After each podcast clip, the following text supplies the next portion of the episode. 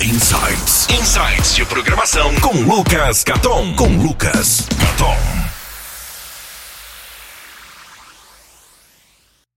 Olá, meus caros, tudo bem?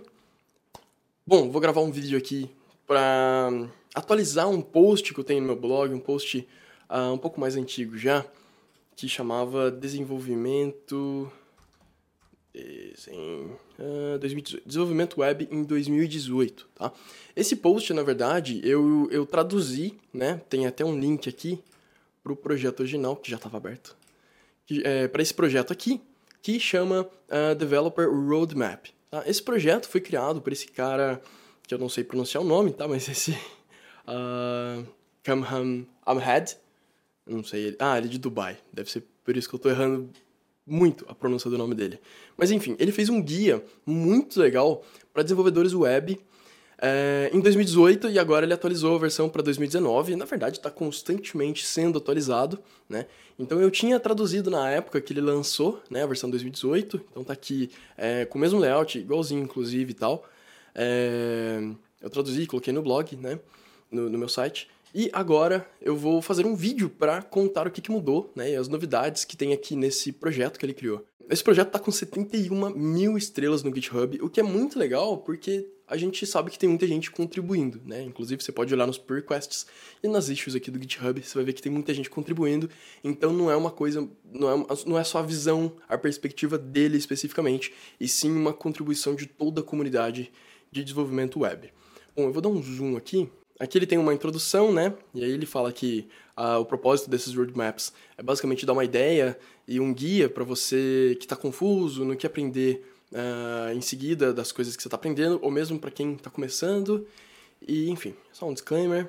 E aqui tem a introdução, né? Então, esses roadmaps, que chama roadmap, mas deveria ser roadmaps, porque são três, uh, ele é dividido em front-end, back-end e DevOps. Aqui ele tem a legenda, né? Que ele tem em laranja, o que, que é as opções disponíveis. E em amarelo, o que, que é recomendação pessoal dele. No caso, eu não concordo com tudo que ele colocou aqui, então eu vou uh, falar o que, que ele recomenda e vou colocar por cima o que, que eu recomendo e por quê. Tá bom? Então eu vou fazendo essa comparação com a visão dele e a minha, tá certo? Na maioria das coisas a gente concorda legal, mas tem algumas coisinhas assim que eu acho que vale a pena comentar e por isso que eu vou comentar.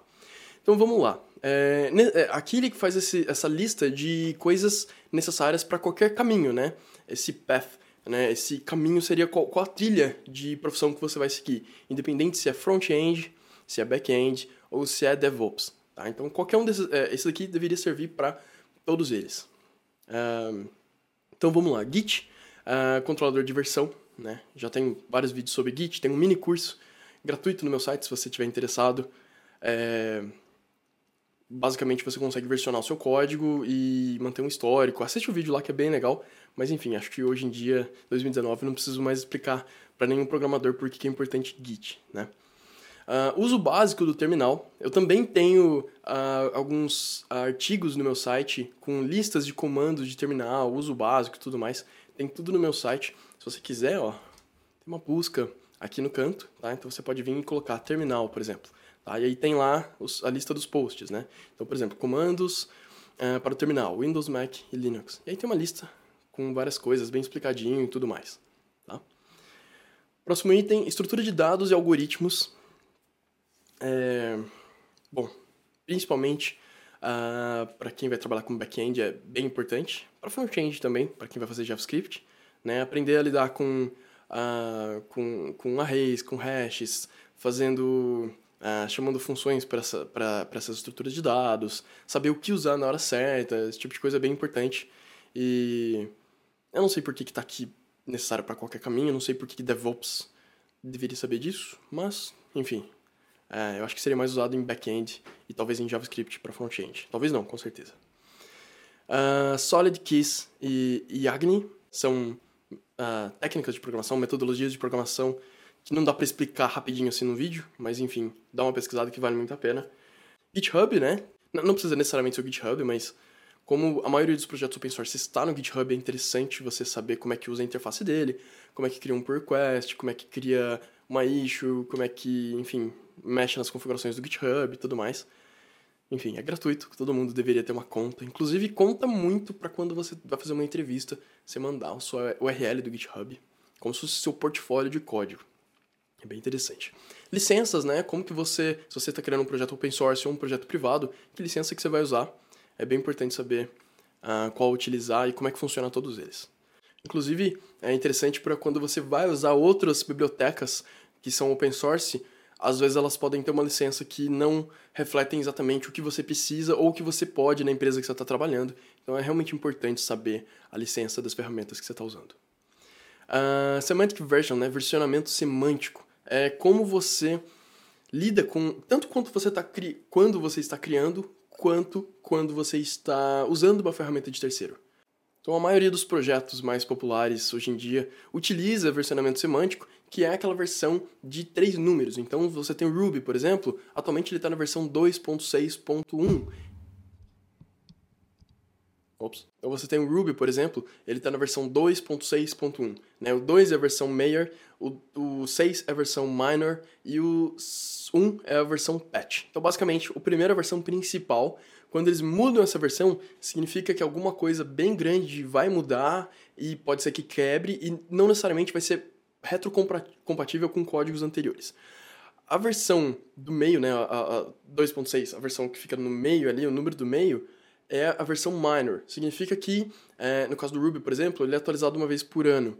É, são, são versões, são alterações incrementais que não quebram a compatibilidade com o código anterior. Então você pode atualizar teoricamente sem medo que nada vai, vai parar de funcionar.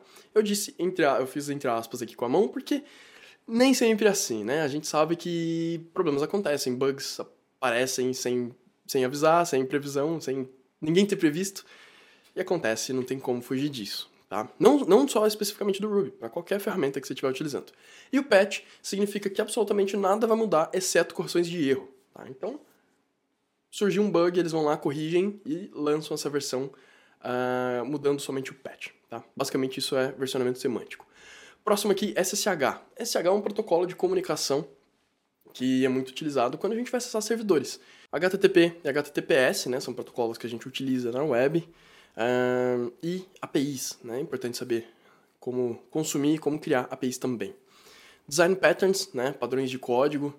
De novo, não dá para explicar tudo aqui, tem muita coisa para ser explicada, mas basicamente é escrever códigos com boas práticas, não errando o que já foi errado no passado, basicamente usando esse histórico de, de, uh, de programação para a gente evitar erros comuns e encoding de caracteres, especialmente para gente que escreve português com acento, com, enfim, com os caracteres do português, crase e tudo mais.